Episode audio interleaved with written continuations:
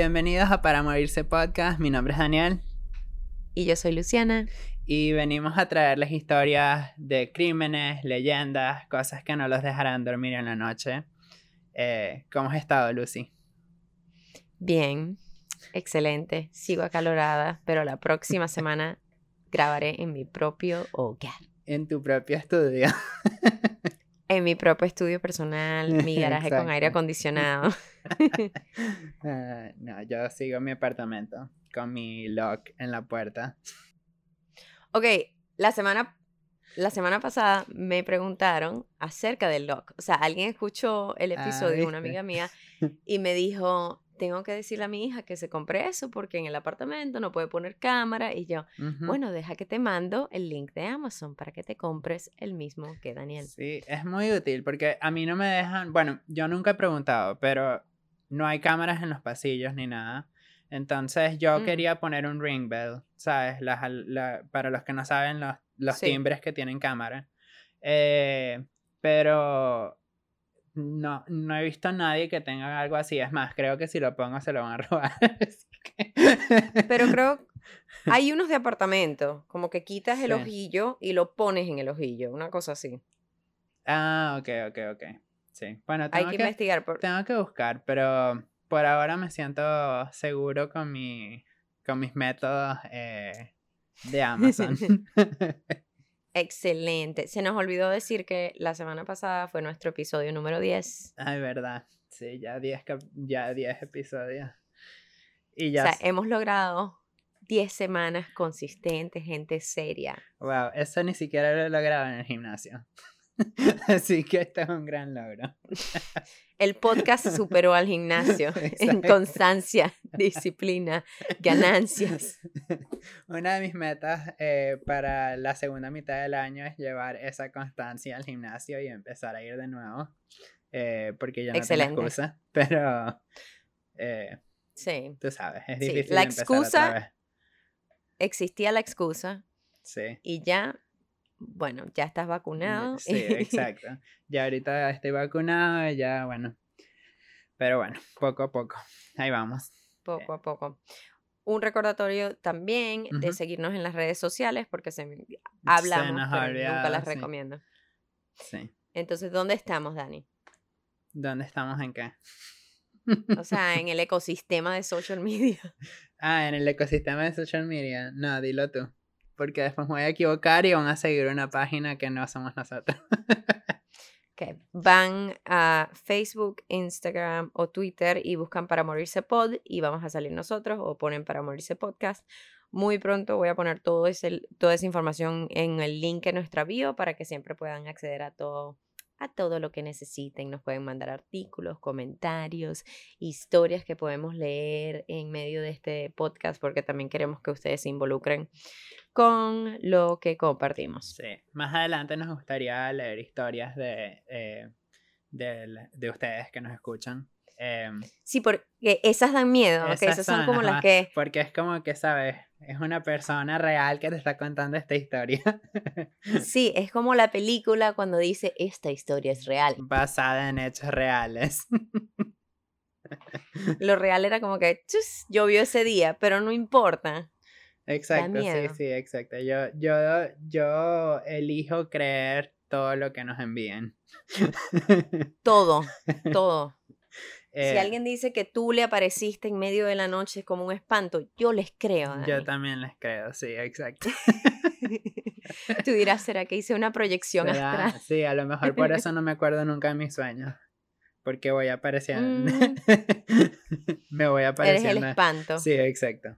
Em, la otra cosa que les iba a decir es que si tienen chance, no se olviden de dejarnos un review también, eh, donde nos escuchen. Eh, en Spotify se pueden dejar review. No. No, solo Apple Podcast. Pero yo siempre utilizo Apple Podcast. Por eso pregunto eh, a Lucy, porque creo que ella es más de Spotify. Sí, en Spotify lo que puedes hacer es suscribirte y te dan eh, el anuncio cada vez que sale Que un sale nuevo episodio. nuevo. Perfecto. Ya vi que tenemos algunos reviews, pero no los leí porque tenía miedo.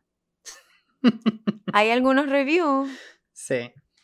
Con escritura. No sé si tienen escritura. No le hice clic a nada. No, no, no. Solo no, estrellas, No, no tienen escrituras. Yo creo que son solo estrellas. Voy a buscar, voy a verificar al aire para que escuchen nuestra decepción al aire. Creo que tenemos Cinco cinco. ratings. Ok, ok. Ajá, cinco ratings, cinco de cinco. Gracias, mis amigos. Gracias. Pero eh, no, Sin nadie ha escri- escrito nada. Bien. ¿Sabes qué? Déjenlo así. No queremos saber nada así como que, ay, me gusta la voz de él, pero no la de ella. Ay, bueno, gracias, aquí sigo. ¿Qué vas a hacer ¿Qué para solucionar eso, Lucy? No puedo solucionar eso. O sea, es un podcast de dos. Ay, no, no. Ok, Pero bueno, empezamos. eh, esta semana empiezas tú. sí, voy a empezar. Ok, te tengo una historia y esto es como, es como una investigación informativa, ¿me entiendes? Un Es trabajo del mi- colegio. es definitivamente un trabajo del colegio. Es, es todo un proyecto que hice para que hablemos hoy. Te quiero decir mis fuentes y con las fuentes vas a saber más o menos. ¿De lo que voy a hablar. Ok. Más bien, te voy a decir de lo que voy a hablar porque no tiene sentido que escuches mis fuentes y te confundas. Entonces, hoy voy a hablar acerca de duendes. Ese es un tema eh, bastante amplio. Es súper amplio. entiendo cómo, porque es un trabajo del colegio. Sí, esto me lo recomendó una amiga que nos escucha desde Argentina, se llama Desi, nos escucha semana tras semana, quiero creer. Gracias. Eh, Sí, no, estoy confiada de que sí lo hace. Y porque ella me dijo, ¿sabes qué? Una de las cosas que más me daba miedo o que siempre escuchaba y me intrigaba eran las historias que te daban o te decían de duendes. Entonces dije, sí es cierto, Sí. a mí me daban miedo. Entonces eh, hice una investigación breve de muchas figuras de duendes y de dónde viene y las historias que se escuchan en América Latina específicamente. Me encanta. Y aquí voy. Ujú. Gracias. Mis fuentes son eh, una página web llamada lidefer.com, donde un artículo eh, fue hecho por una chica llamada Delcy Llanes, que estuvo bien amplio. eh, Wikipedia. eh, Al Día Media con un artículo que se llama La verdadera historia de los chimichimitos. ¿Ok? Creo que deberías cantar la canción porque algunas personas tal vez no la conocen. Vamos a dejar eso para el final. Eh, Alamote Mapache, gobierno.méxico, eh, que también tenía un artículo muy interesante acerca de duendes de México, y una página web llamada duendesginomos.com. Ok, Ahí es donde hubiéramos sabido el, el, el tema. Exacto. es- y esa la conseguí de último, duendesginomos.com, era donde tenía que ir al principio. En fin, ok, comencemos. Los duendes son figuras de folclore, mitos que nacen en las culturas ibéricas, latinoamericanas y filipinas. Es casi siempre donde está todo lo concentrado. Se cree que en el idioma español la palabra duende deriva de la frase dueño de casa, como duende casa. Sin embargo, otra teoría viene siendo que la palabra es como una adaptación de esta palabra que dice tomte, como duende, tomte, que vendría siendo un mítico ser de la cultura visigoda, que viene siendo como Europa, Europa, Europa del noroeste, o sea, Finlandia, etcétera Ok. de y, ellos, el tomte era un espíritu travieso que habitaba en una residencia. Entonces puede que sea un dueño de casa, un duende de casa, alguien que habita en tu casa, o un tomte. Hay varias, se puede creer, tipos. crees lo que quieras. Existen todas. Exacto. En el siglo XVI y XVII existían demonólogos que consideraban a los duendes como un tipo de demonio. Pero sin embargo, el cristianismo no los considera. O sea, que ellos borraron, aquí no, no sé qué No es eso de duende, no vamos, no, no, no te van a exorcizar de un duende, ¿me entiendes? Pero en general se puede definir a los duendes como criaturas semi-humanas con poderes mágicos. Ellos miden como 40 centímetros o menos, es decir, que nunca alcanz- alcanzan el metro de altura. Y de apariencia casi siempre se describe que tienen orejas puntiagudas y piel verdosa. ¿Sí? Lo que uno se espera, sí, un duende. Exacto, exacto. Eso es lo que tú piensas. Tú dices duende y esa es la descripción, ¿no? Eh, los duendes pueden tomar diferentes orígenes y formas dependiendo del folclore típico de la zona. Por ejemplo, en Irlanda los duendes son llamados leprechauns y se conocen como los hombrecitos vestidos de verde. Ujú. Estos son uno de los duendes o tipos de duendes mejores conocidos. O sea, yo puse en el mainstream, ¿me entiendes? Sí, es- esos son los más famosos. Esos son los duendes famosos. ¿Qué- ¿Cómo sería el... Si fueras un duende, ¿qué, qué, ¿Qué sería si duende fueras quería ser, querría ser? Exacto. Sí, esa es como que la categoría uno. Tienen, o sea, el día de San Patricio salen todos, ¿me Sí, entiendes? Es Tiene como un día que especial y todo, ¿sabes? tienes un día especial, puedes comprar así platicos de torta con cosas de duende. o Ir a sea, tomar en el medio de la semana eh, Son y nadie te el- juzga. son el Michael Jackson. Exacto, esos son el. Michael Jackson de los duendes. y se han convertido en el símbolo de Irlanda. Entonces, la leyenda cuenta que son seres que fabrican zapatos y resguardan tesoros que escondieron durante los periodos de guerra. Entonces, siempre se conocen como desconfiados o avaros, los leprechauns, porque siempre guardan el oro, ¿no? Al final del arco iris. Sin embargo, vamos a conocer un poco más acerca de los mitos de duendes alrededor en el mundo. Y esta, específicamente acá lo voy a hablar acerca de América Latina. Ok. En Colombia existe la leyenda del duende de cañas gordas. En esta leyenda se habla, sí, o sea, ni- debe ser la zona. En esta leyenda se habla de un ser pequeño del tamaño de un niño que lleva un sombrero grande y llora de hambre, Dani. O sea, te lo encuentras en el camino y está llorando de hambre un niño. No. Conmueve a quien lo ve y usualmente las personas se lo llevan a sus casas para darle comida. Pero al llegar a la casa, ¿ok? Ujú. el niño empieza a crecer y a transformarse en una criatura con dientes deteriorados que muestra para espantar a las personas y grita, ya tengo dientes. Y sale corriendo y desaparece. Todo eso para salir corriendo y desaparecer. Todo eso para salir corriendo y desaparecer. De verdad, si hay alguien de Colombia que nos esté escuchando y nos puede explicar un poco más por qué y cuál es la motivación detrás, de, Detrás del de duende de cañas gordas. Sí, que nos explique más o menos qué es lo que está pasando. Eh, sí, porque no lo entiendo. La verdad es que no tenía. Es uno de los. No es como un leprechaun, ¿me entiendes? No tiene Sí, motivación, no, no, tiene. No, no, no, exacto. Esas están de último. Eso quedan de último. Ahora, en la cultura maya, ellos existían, ellos creían en la existencia de seres miniatura que aparecían vestidos con la vestimenta típica maya. Normalmente aparecían en las selvas, bosques o campos y son, asociados de tener poderes relacionados con la naturaleza. Los mayas le, construirán le construían altares en sus propiedades y los llamaban castal alux. A estas casas le decían castal alux y significa la casa del alux. Entonces alux viene siendo estas criaturas, ¿no? Entonces construyen estas casas para gozar de la, pro- la protección que estos seres les brindarían por, escucha, siete años. ¿Ok? Siete años. Les, construye, les construyen una casa, pero es nada más por siete años. Entonces, en ese tiempo, el alux le ayudaría a crecer las cosechas y espantar las aves de rapiña. Siete años.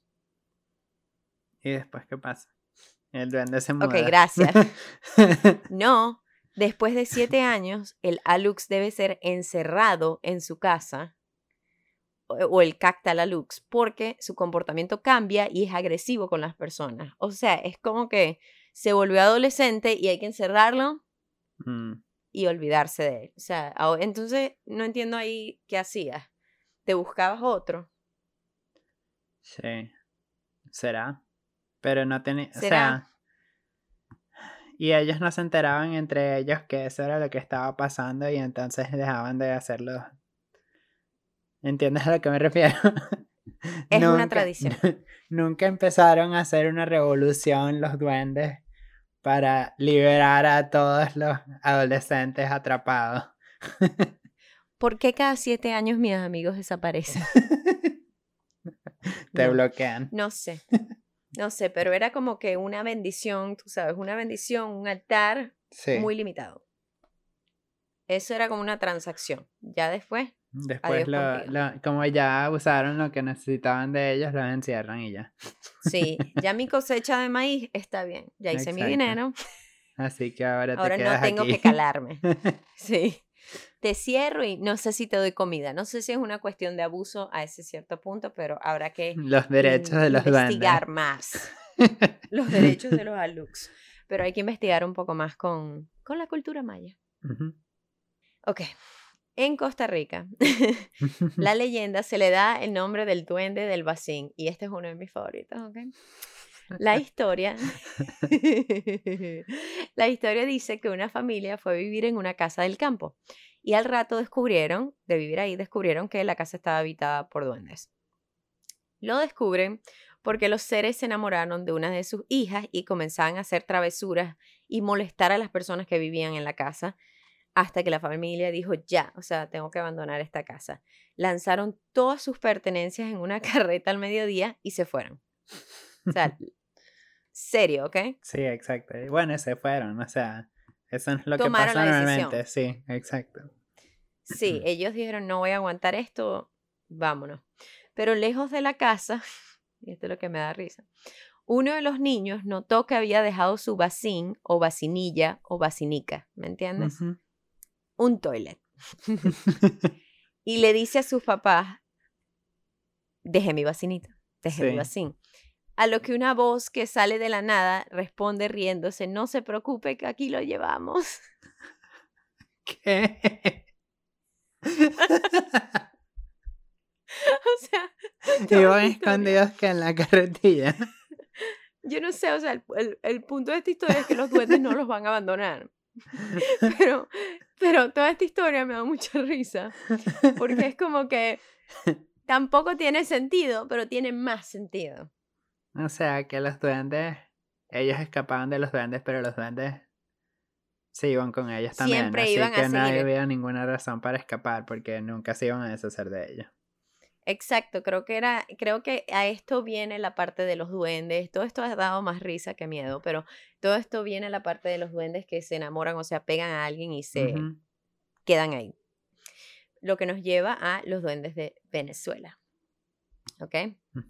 En Venezuela hay varias historias de duendes o eh, apariciones. La más popular viene siendo eh, para la gente del norte, sur, este, oeste, para la gente del oeste, es el duende Momoy o le dicen Mumuy, que es una leyenda de los páramos venezolanos, que son los estados Trujillo y Mérida. Se dice que los Momoys son como hombrecillos que cuidan ríos y lagunas, se visten como indígenas y se apoyan en un bastón para caminar.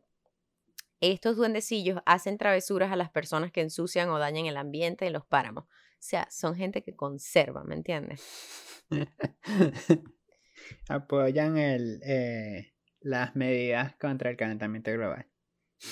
Exacto, desde antes de que fuera moda. Exacto. Eh, se dice que cantan, silban y roban comida de los caminantes. O sea, son gente nice, pues. Quizás te roban el sándwich que roban, pues, pero por lo menos te cantan.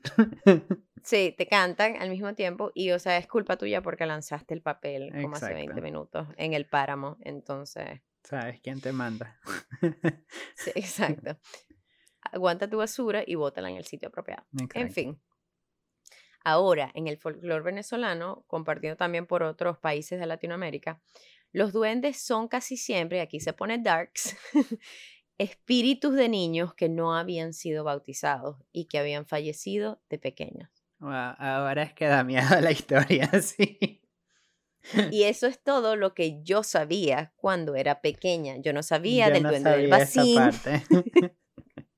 eso lo sabía yo. Eran como que los duendes son niños o espíritus no bautizados. Eso era todo lo que sabía. Mm. No sabía más nada. No sabía verde, no sabía leprecon, no sabía la vecinica, nada.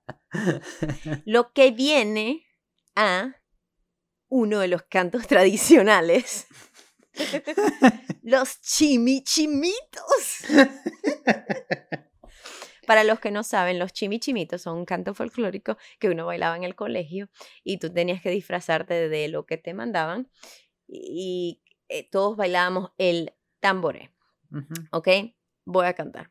Más bien, debería poner la canción, pero es algo como que los chimichimitos estaban bailando el coro corito. Tamboré. Entonces, en ese caso, se dice como que, que baile el, ah, que baile el exacto. Eso siempre, lo, eso siempre lo cambian, exacto. Y entonces alguien baila, pues. Eligen a una persona. Exacto, que baile el flaquito, que baile la morena, así, Sí, tambores. exacto, exacto. y esa es toda la canción, inofensiva, ¿no? Ujú, Súper inofensiva. Uno se vestía de lo que querían que se vistiera. sí. Hacíamos un círculo y al que le tocara salía al, al- al centro del círculo y bailaba y hacía tambores. Ujú. Ok.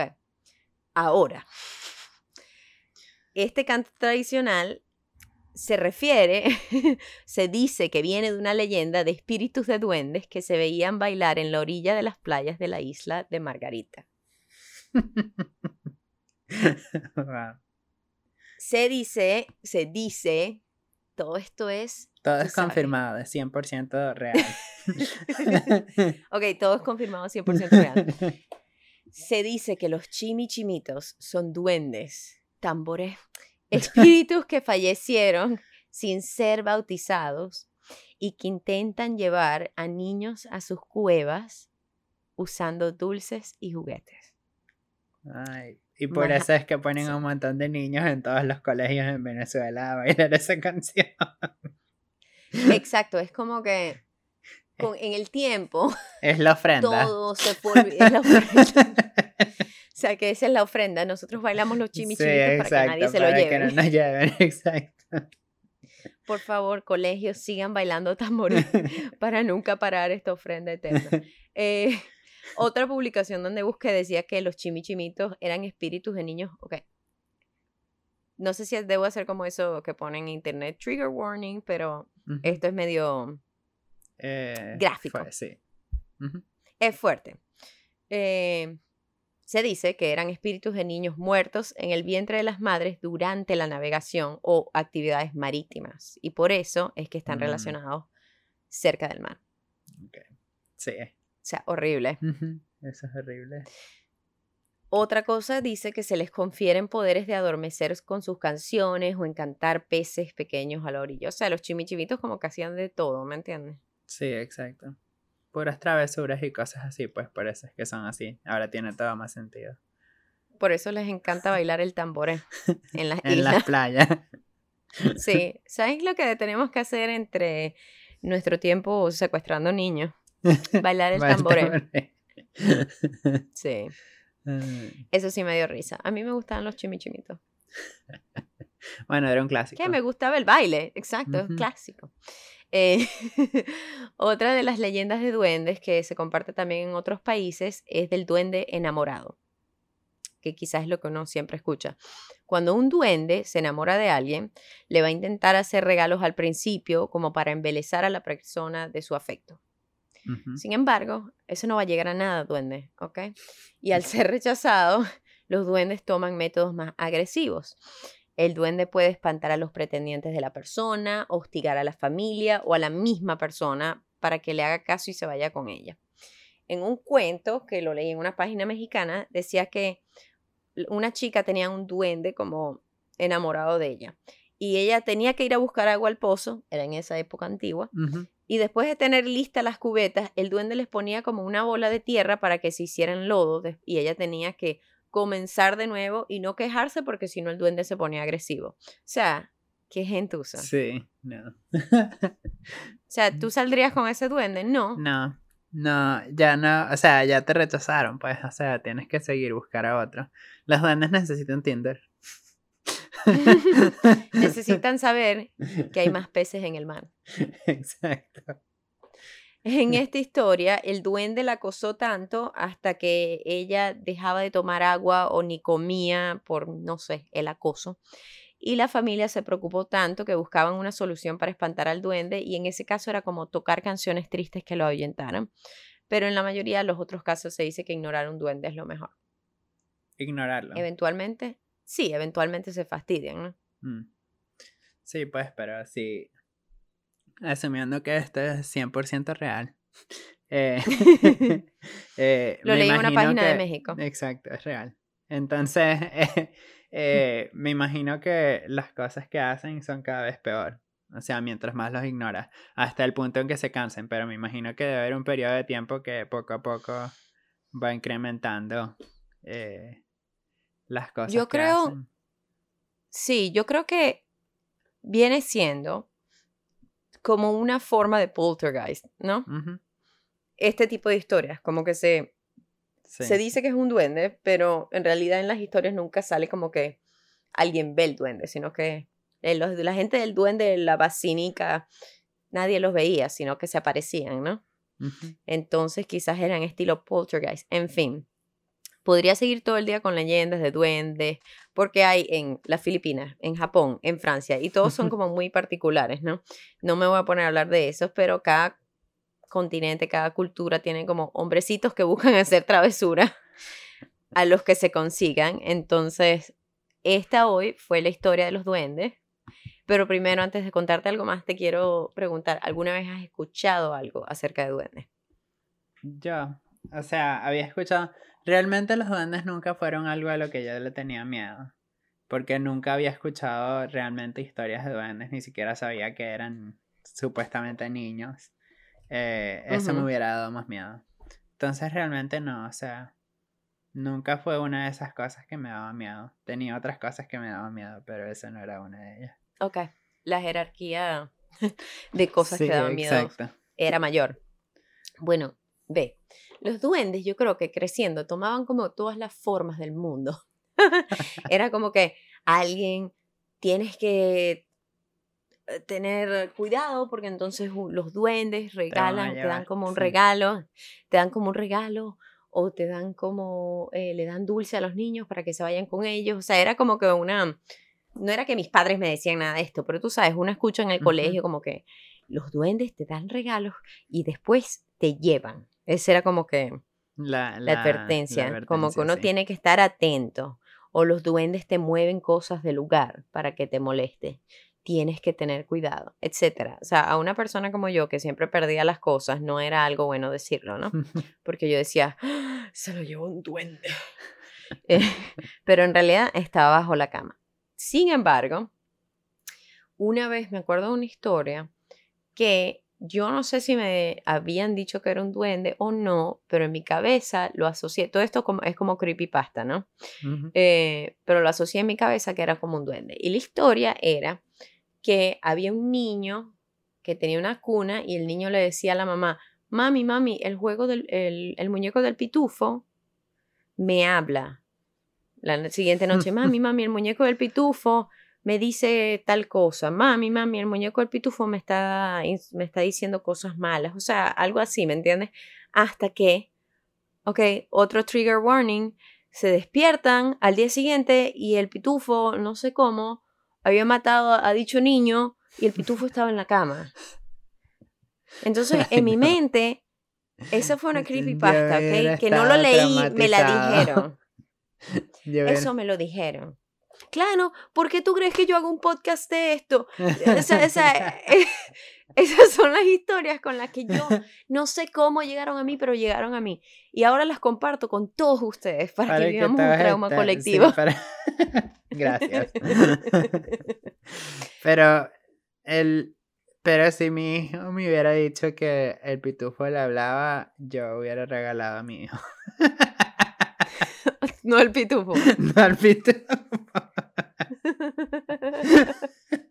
Ay, qué horror. Como que, ok, hay algo seriamente... Hay algo malo. eh, sí, exacto. No, no, no puedo seguir así. Sí, estás defectuoso, Johnny. Está defectuoso, exacto. Ay, no. Entonces, en mi mente, yo esa historia siempre la asocié con que el pitufo había sido invadido como por un duende, ¿me entiendes? Yo creo que un duende toma muchas... Sí, Muchas historias. Como que posee cosas, pues, que se mueven. Y si alguien de ustedes ha escuchado otras historias de duendes que lo quieran enviar, nos pueden enviar eh, en los comentarios del Instagram también de la historia que, que pongamos en los posts que ponemos, sí, la próxima semana, el martes, cuando salga este episodio, siempre ponemos un post con las imágenes, si nos siguen en Instagram lo ven, eh, donde colocamos un poco imágenes de lo que hablamos hace- en el episodio, ahí nos pueden comentar, o pueden enviar un correo a para morirse podcast gmail.com con su historia de los duendes y la conversamos la semana que viene. Y esa es mi historia y no tengo nada más traumante que decirte. Perfecto. No, me encantó la historia. Estuvo muy entretenida, ¿Viste? pero ahora me traumé con la historia al Versátil. final. Hubo- tenía de todo. Tenía historias de amor, tenía terror, tenía niños Ya. diabólicos. Ay, no, sí, o sea, lo siento, niños diabólicos. El pobre niño en esta historia. Era la víctima, pero también él no supo cómo reaccionar. No sé qué más aparte de decir, el pitufo me habla, puede hacer, ¿me entiendes? Le dice. Pero "Mira, entonces en hay muchos serio". huecos en las historias. Sí. Siempre hay huecos en la historia. O sea, el niño está en la cuna, pero todavía habla. Entonces habla y es un muñeco de pitufo. ¿Qué tan grande es el muñeco de pitufo como para hacerle daño al niño? ¿Me entiendes? O sea, no, no, no sirve. Sí, no. No pasó. No pasó. Bueno, eso es lo que tú crees. Eso es lo que yo quiero creer semana tras semana.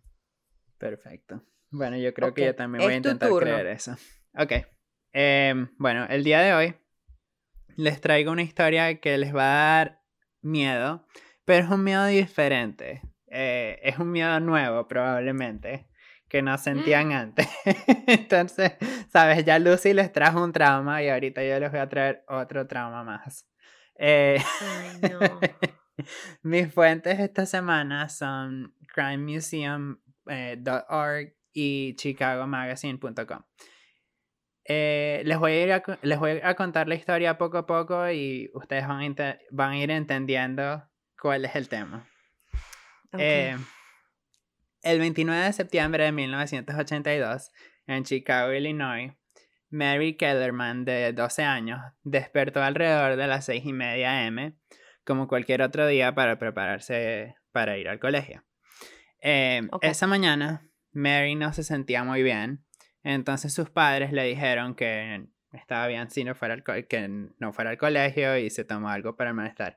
Pero, ¿sabes? Como cuando yo fingía para no ir al colegio que me sentía mal, entonces mi mamá me decía, está bien.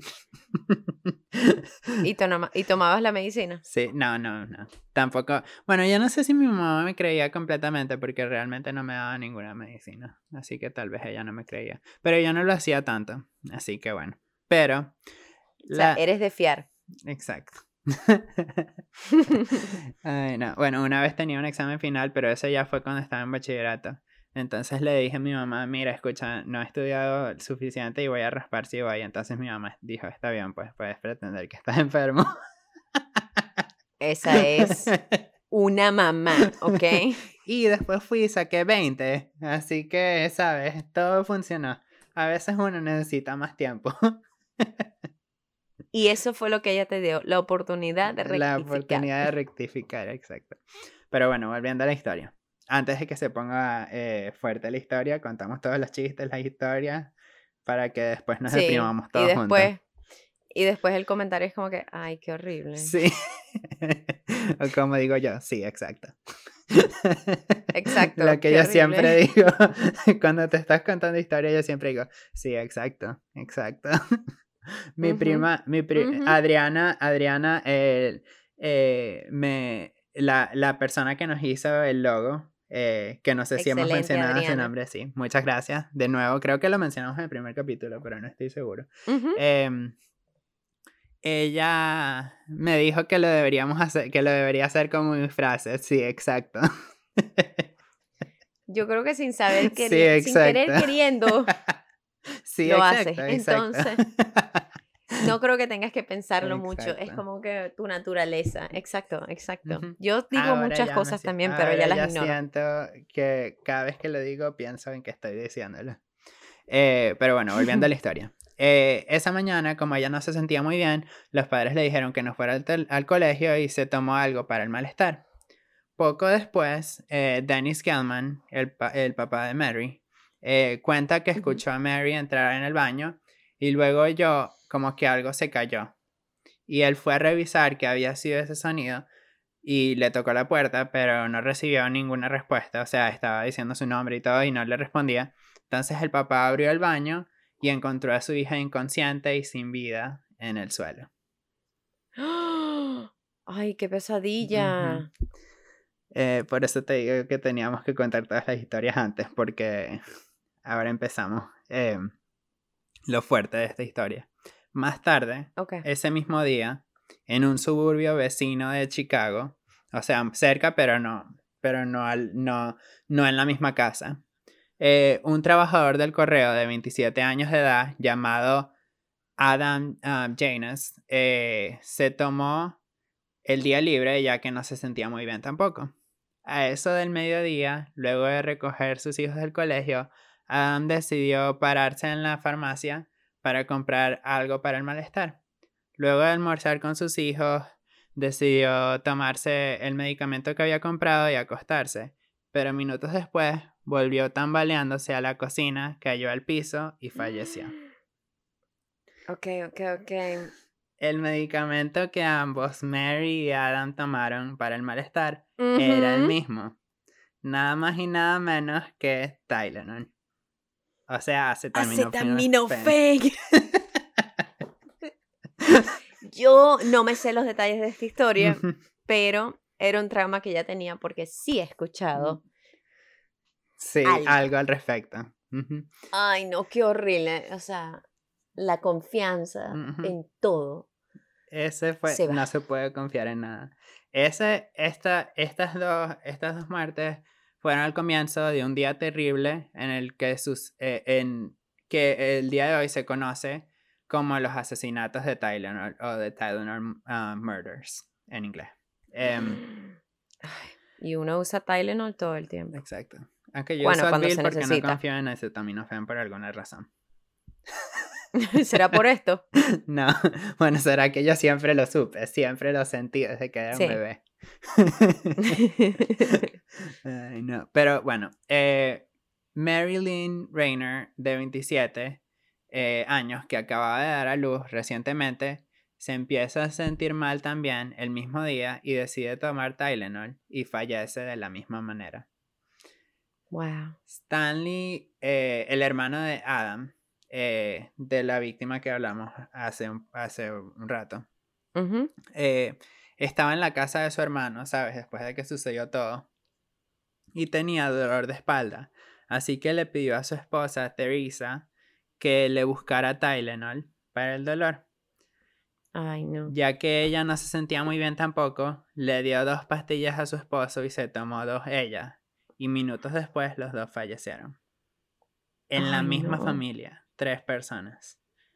Qué em, horrible. Sí, eso es horrible. Y era la misma casa. Era la misma casa, o sea, era la misma, el mismo frasco de pastillas que había usado antes. Em, Mary McFarland, eh, una trabajadora de 31 años de la tienda Illinois Bell, estaba trabajando normalmente eh, como cualquier otro día cuando empezó a sentir un fuerte dolor de cabeza y decidió ir al break room y tomarse eh, uno o dos Tylenol, nadie está seguro. Em, y tristemente le sucedió, le sucedió lo mismo que a las previas víctimas. Cabe destacar que algunas de estas víctimas no murieron instantáneamente, pero las llevaron al hospital, algunos estaban hospitalizados, pero eventualmente todos fallecieron. Em, Se pusieron mal, pues. Exacto. Inmediatamente. A eso de las 9 y media pm, luego de llegar de su vuelo de Las Vegas, eh, la zafata de 35 años, uh, Paula Prince, decide parar en Walgreens, una farmacia muy conocida aquí en Estados Unidos, a comprar Tylenol. Eh, luego de un tiempo en que ya empezó la, investigación, luego de unos días, se encuentra su, cuerpo sin vida eh, en su apartamento en Old Town, también en el área de Chicago. Pero se encuentra el 1 de octubre, esto había pasado el 29 de septiembre, lo que pasa es que ella no vivía con nadie, entonces nadie se enteró hasta después cuando no podían contactarla.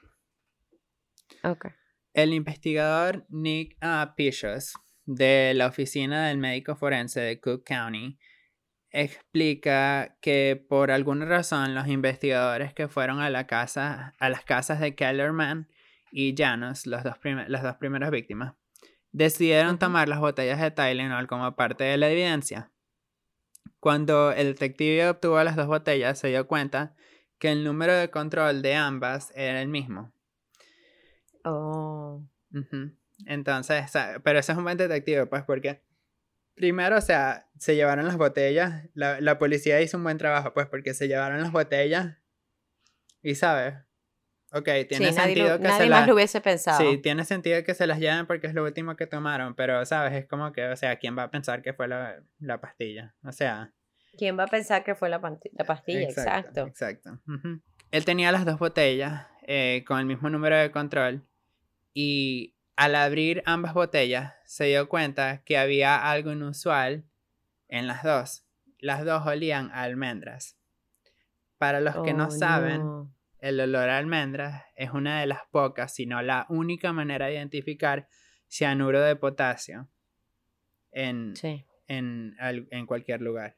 Eh, en otras palabras, se descubrió que las cápsulas de Tylenol habían sido mezcladas con cianuro de potasio.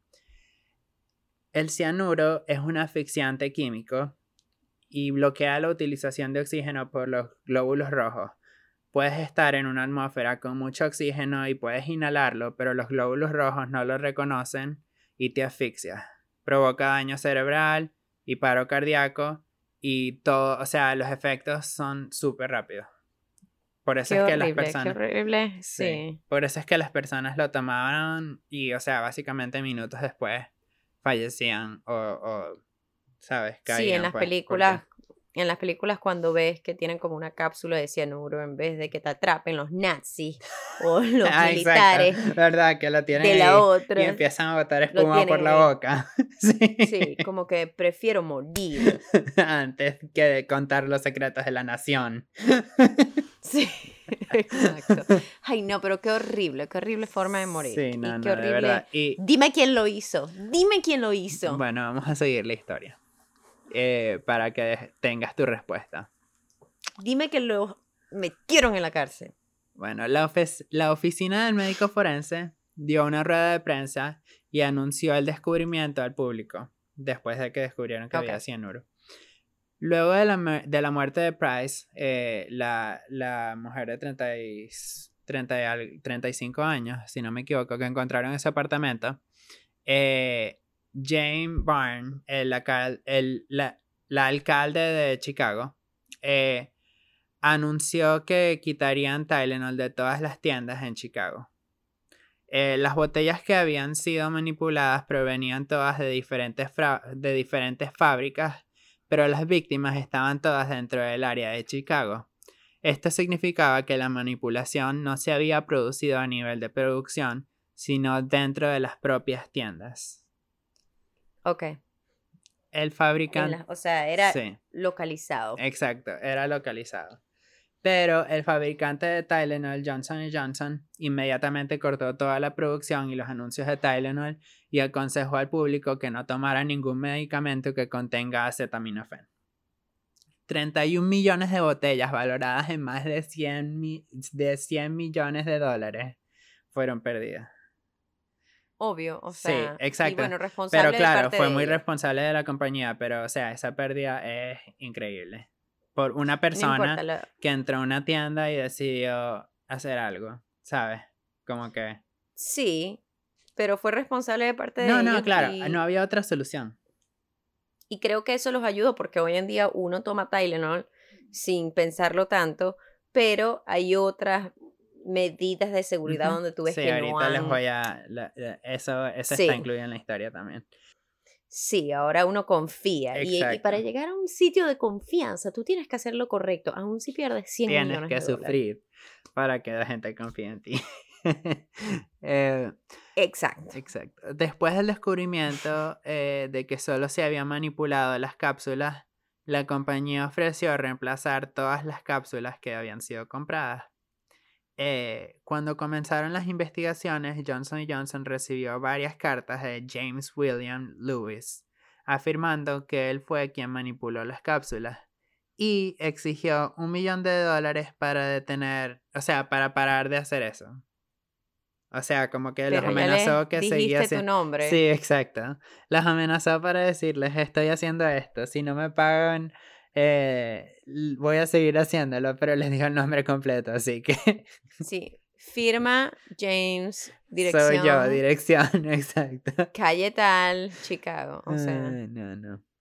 Pero em, Debido a que él y su esposa vivían en Nueva York en ese momento y no tenían vínculos con Chicago, la policía no encontró muchas pruebas creíbles que sugirieran que Luis era en realidad el culpable. Sin embargo, Oh. Este fue arrestado por extorsión y cumplió 13 años de prisión, además de condenas adicionales de varios años por delitos no relacionados. O sea, que él ni siquiera era el culpable, era No, como era un que falso solo quería, culpable. solo quería atención. Y un millón de dólares, menos mal que lo metieron en la cárcel. Qué horror. Sí, no, Qué exacto. gente. Sí, es que de verdad, no, no. Eh, Mm. Durante la investigación surgieron otros sospechosos, pero la policía no pudo vincular a ninguno de ellos con los asesinatos del Tylenol. Oh, no. Después de que, el- de, de que pasara el 25 aniversario del crimen, del crimen se renovó interés, el interés del público en el caso. Y la Pasaron policía... 25 años. La policía recibió varias pistas nuevas y revisó la evidencia que tenían desde antes. En 2009 realizaron otra búsqueda en la casa de Luis y luego recibieron una muestra de ADN de Luis para analizarla, pero no encontraron nada que lo incriminara. Eh, la razón Mm. que yo había leído es porque ellos encontraron como que rastros de ADN en la botella, ¿sabes? Entonces, bueno, podía ser la víctima de otras personas, pero en algún lugar a lo mejor había ADN del- de la persona que cometió el crimen. Em, el, el FBI incluso solicitó muestras de ADN del Unabomber a Ted Krasinski, quien había aterrorizado la misma, el- la misma área un par de años antes, pero eh, negó cualquier participación en el caso del cianuro de potasio. Desafortunadamente, ninguna de las nuevas pistas ha llegado a Ah. ningún lado y la investigación continúa. De- No. Ujú. Este Fue el no farmacéuta. ¿vale? Nos van a... Ustedes no han visto una película. ¿Quién va a poder Wow, tener acceso a medicamentos? ¿Quién va a tener acceso a medicamentos? Ok, Sí, ve- bueno. vamos, vamos al, al- al sitio. Ahí está el distribuidor que te trae el medicamento y está el farmacéutico que lo tiene que poner. Mm. Entre esas dos actividades, Sí, o pero tú, cabe destacar que en esa época, gracias a este incidente, se implementaron estándares más estrictos para prevenir la, la manipulación farmacéutica, como el empaquetador resistente, porque antes lo único que tú hacías era abrir la pastilla, el, el pote y, y tenías el algodón. O sea, no era, no tenía ese, ese sello que, que te hacía ver que, sabes, Sí. nadie, no hubo manipulación de ningún tipo ni nada. Entonces, era muy fácil. O sea, sabes, imagínate entrar en una, en una farmacia y entonces, sabes, tú a veces estás solo en las en las eh, viendo tus medicamentos y sabes alguien agarra cualquier no cosa hay y, cámara. y si es una cápsula también es muy fácil porque o sea es polvo sabes no no es como Ahora, estos Tylenol fueron comprados en diferentes zonas de Chicago, en diferentes farmacias. en diferentes farmacias así que fue una persona que fue a Que diferentes fue de tiendas. farmacia a farmacia. sí. Ah, no fue al farmacéutico. no no fue el farmacéutico Eh, pero a partir de este Ay, crimen no. también se ma- la manipulación de medicamentos se convirtió en un delito federal Ok. Y esa es la historia de los asesinatos de Tylenol. No tiene conclusión, pero sí, es muy triste. No, pero ahora, ahora estoy triste. Ahora no vas a tomar Tylenol más. Sí tengo que tomar cuando me toque, pero no va a ser, no va a ser feliz, porque me parece muy injusto para la familia de esa gente que Sí. nunca se consiguió a nadie. De verdad.